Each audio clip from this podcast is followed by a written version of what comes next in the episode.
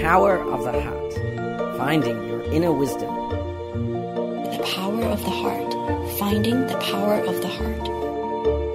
The Power of Power the of Heart. the Heart. Power of the Heart. 让我们寻回心的力量。The Power Power of of the the Heart. Heart. Thank you for joining us today. My name is Yuru Chao. you're tuning in to the Power of the Heart on Da'ai Radio. The following is Dharma Master De Yuan's remark in Launching Yin Shun Distinguished Lecture Series on Buddhism. Let us hear her special remarks.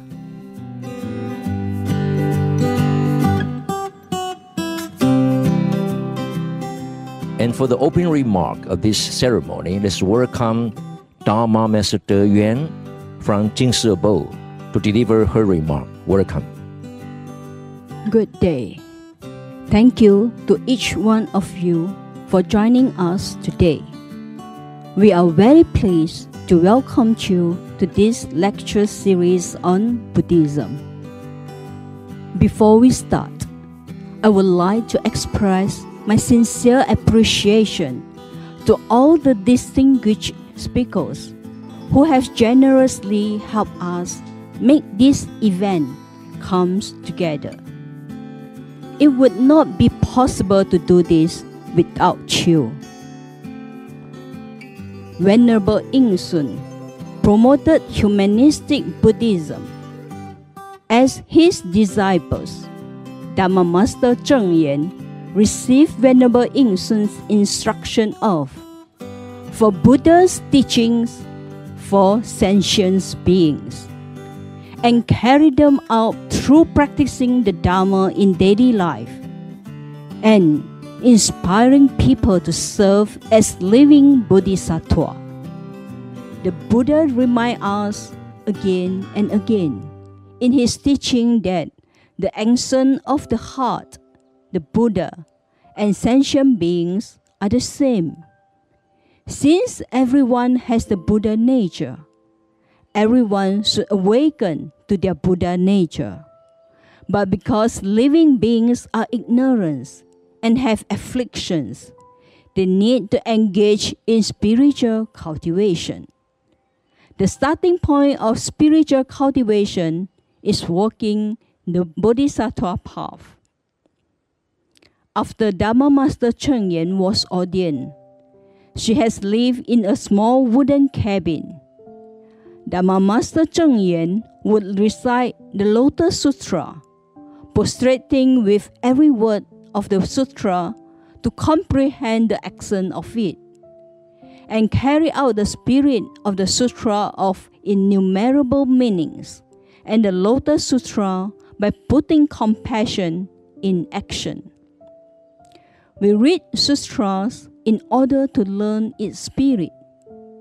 Dharma Master Cheng Yen says, Sutra show us life's principles, which point us to the right path to walk on. Sutra and the Dharma provide us methods for spiritual cultivation. We need to learn the methods to apply them in life. Sutra do not change with time. Though times change, the principles taught by the Buddha can be applied to the past, present, and beyond. For a long time, the Dharma was limited to the monastic community. However, Dharma Master Cheng Yen hopes that the Dharma can be extended beyond the temples and into people's hearts. Therefore, she established Buddhist Tzu Chi Foundation and guided her disciples to put the Dharma into action. She promoted the concept of living out the Dharma in daily life and inspire people to serve as living bodhisattvas.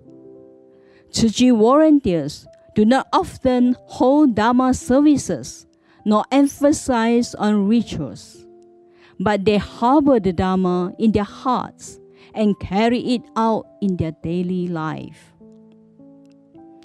Dharma Master Cheng Yen says that she felt very courageous for establishing Tzu Chi and moreover fostering interfaith collaboration to build harmony. If mutual respect and cooperation could be fostered among the various religious groups to relieve the suffering of people and sentient beings. This will be the most beautiful things in the world. So, as we explore the Dharma through this series, let us remember that the sutras show us life's principles which point us to the right path to walk on. And what we need to do is to make progress on the path and never stop. The Bodhi path is broad, straight, and easy to walk on. If we set our direction, focus on spiritual cultivation with a pure heart, and walk diligently we are doing the right thing. May everyone be well and safe. May there be no disaster in the world. So, a very warm welcome to each one of you. I give my best wishes for a successful event. Thank you. Thank you, Dharma Master De Yuan, for your wonderful remark.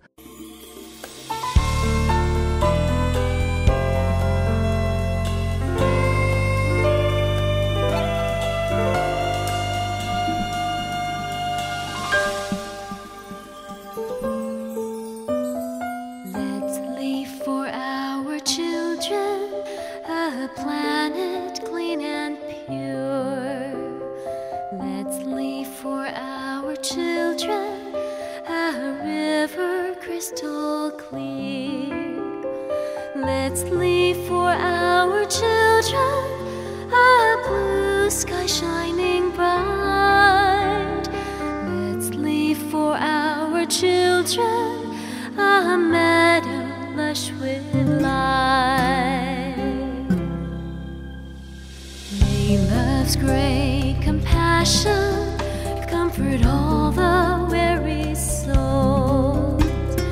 May love's great compassion.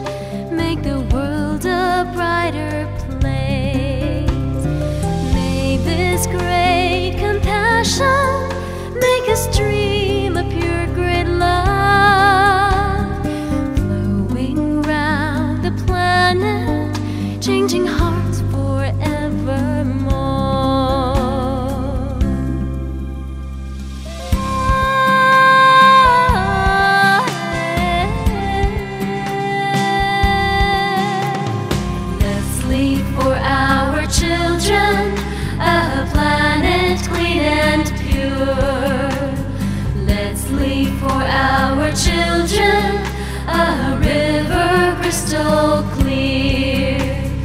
Let's leave for our children a blue sky shining bright. Let's leave for our children a meadow lush with light.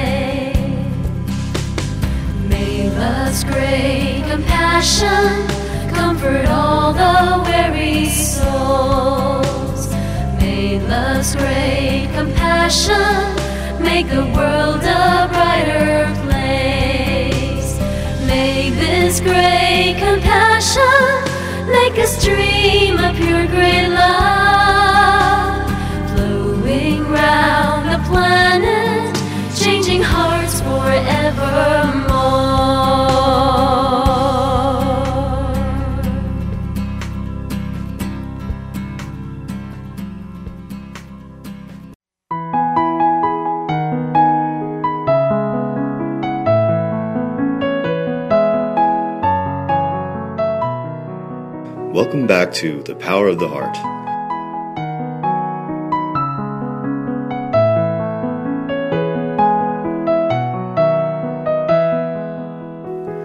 In our program today, we will listen to a reading of the book Friends from Afar Conversations with Dharma Master Cheng Yen from page 93 to 100.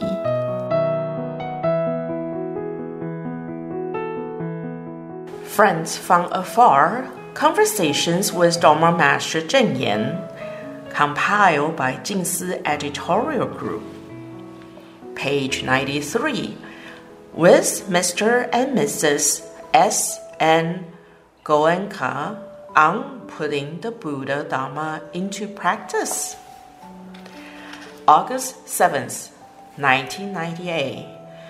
Mr. Goenka the notable Burmese Indian teacher of Vipassana meditation, his wife, and Mr. Zheng Zhanghuang, president of the Buddhist Association of the Torch of Wisdom, accompanied by Mr. Xu Tianming, Dean of the Graduate School of Civilian Education of the National Hualien Normal College, visited Master Cheng Yen at the Jingsi abode. During the hour long conversation, not only did they share their experiences and interpretations of the Buddha Dharma, they also agree that all religions regardless of creed, should treat one another with respect and tolerance and base everything on great love. S.N. Goenka says, Many people have changed their behavior drastically by practicing the Buddha Dharma. I feel that teaching the Dharma really helps others. Many have benefited from it. Master Cheng Yen says, the Buddha Dharma provides the best education for life. It can have very strong influence on a person, both mentally and physically. S.N. Goenka says, Many people praise me for the things that I have done. Actually, it is not I who did them. I merely follow the Buddha Dharma, which is very powerful. Master Cheng Yen says, even though the Buddha Dharma is so beneficial, it still needs wise and virtuous people to spread its doctrines so people can come into contact with the teachings. S.N. Goenka says, people can gain wisdom from the Buddha Dharma. Master Cheng Yen says, people and the Buddha Dharma benefit from each other. Like the saying goes, people must promote the way, it cannot promote itself. S.N. Goenka says, the Dharma changed me so much. When I was young and doing business, I suffered from an incurable disease. However, the Dharma gave me a great deal of comfort. Now, when I travel to different countries, I greatly appreciate the care I receive from respected monastics and virtuous people I encounter. Speaking of one's mission in life, I am fortunate to have encountered a teacher who told me that the Buddha Dharma is beneficial to mankind and that I should do my best to advocate it. Master Cheng Yen says, Indeed, the Dharma is an intangible asset. S.N. Goenka says, Master said it well. The Buddha Dharma is an intangible asset so anyone can benefit from it.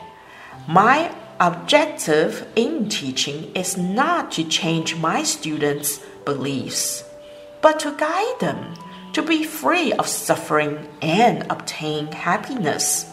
to attain wisdom and abandon ignorance, and to rid themselves out of their bad habitual tendencies so they can live a happier life.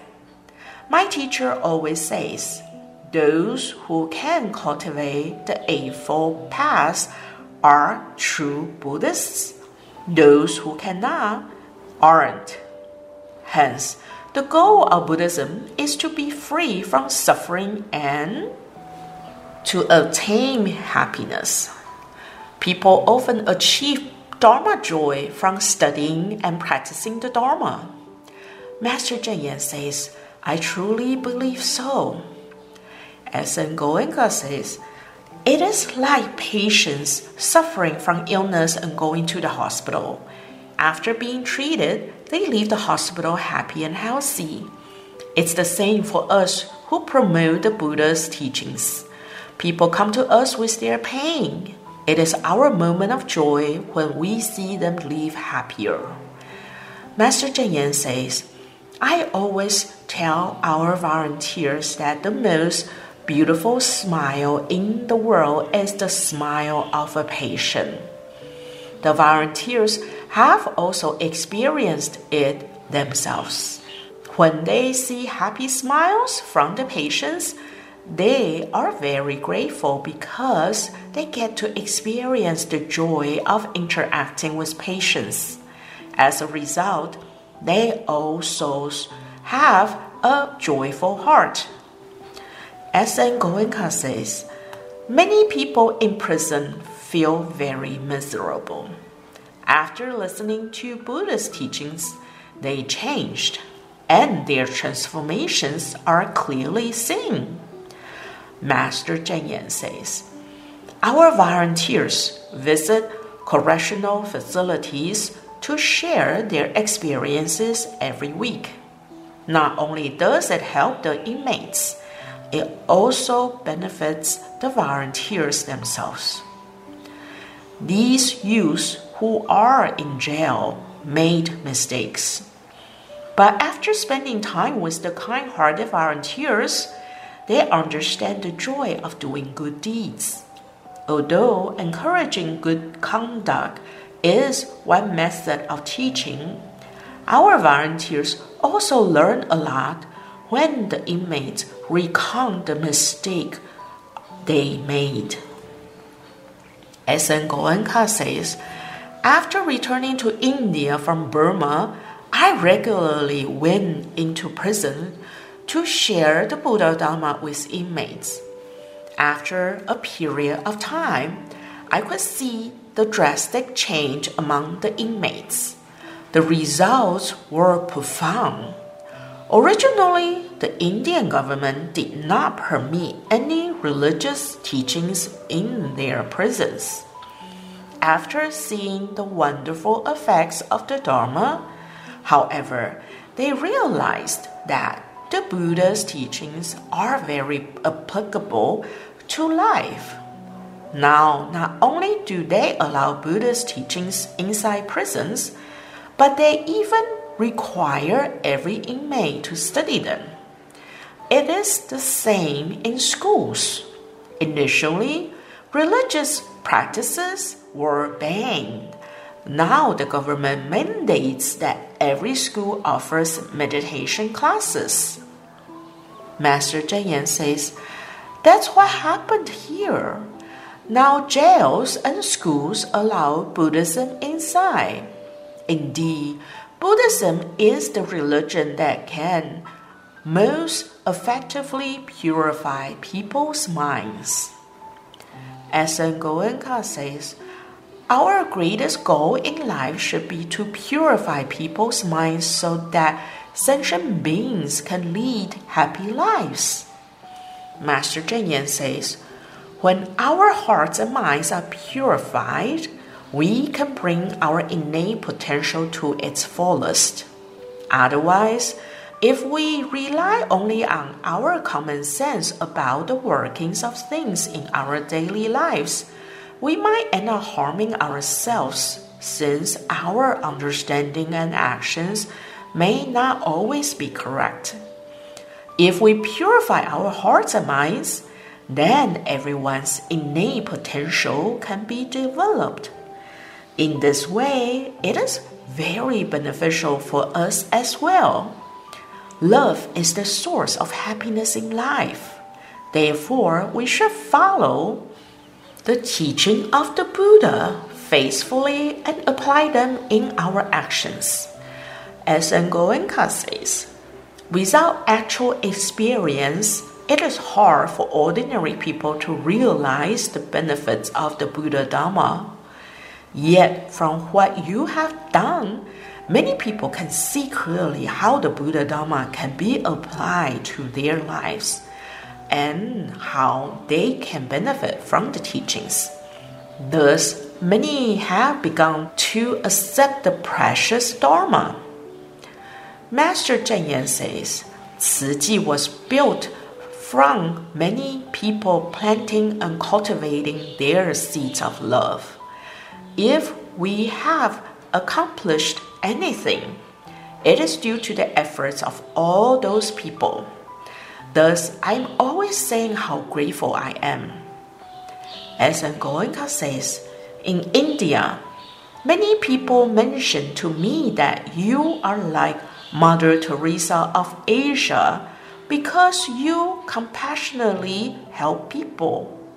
Master Cheng Yen says, Mother Teresa's kind deeds are good examples for us to follow. However, the most important thing is to be who we really are. The Buddha said everyone has Buddha nature, so I respect Mother Teresa very much. S.N. Goenka says, many spiritual cultivators in India practice for themselves without realizing that so many sentient beings need saving. Master, you have really demonstrated the Buddha spirit by serving society and helping people. Master Cheng Yen says, actually, Doing Chi work is also a method of spiritual cultivation. I am always grateful that around us we can observe and learn from many sentient beings who, through the manifestations of their suffering, remind us what the Buddha taught. The Saha world is full of suffering. In addition, the actions and perseverance of those loving and unselfish living bodhisattvas inspire me to constantly better myself. They also verify that the wisdom, compassion, and Buddha nature that the Buddha taught are within every person. It is the same with our Tzu Chi volunteers wherever they may be, they can understand the impermanence of life through working among sentient beings. Therefore, they serve society by helping the needy as well as educating the rich. S.N. Goenka says, I wish to receive the Buddha Dharma in India and I hope to have your blessings, Master.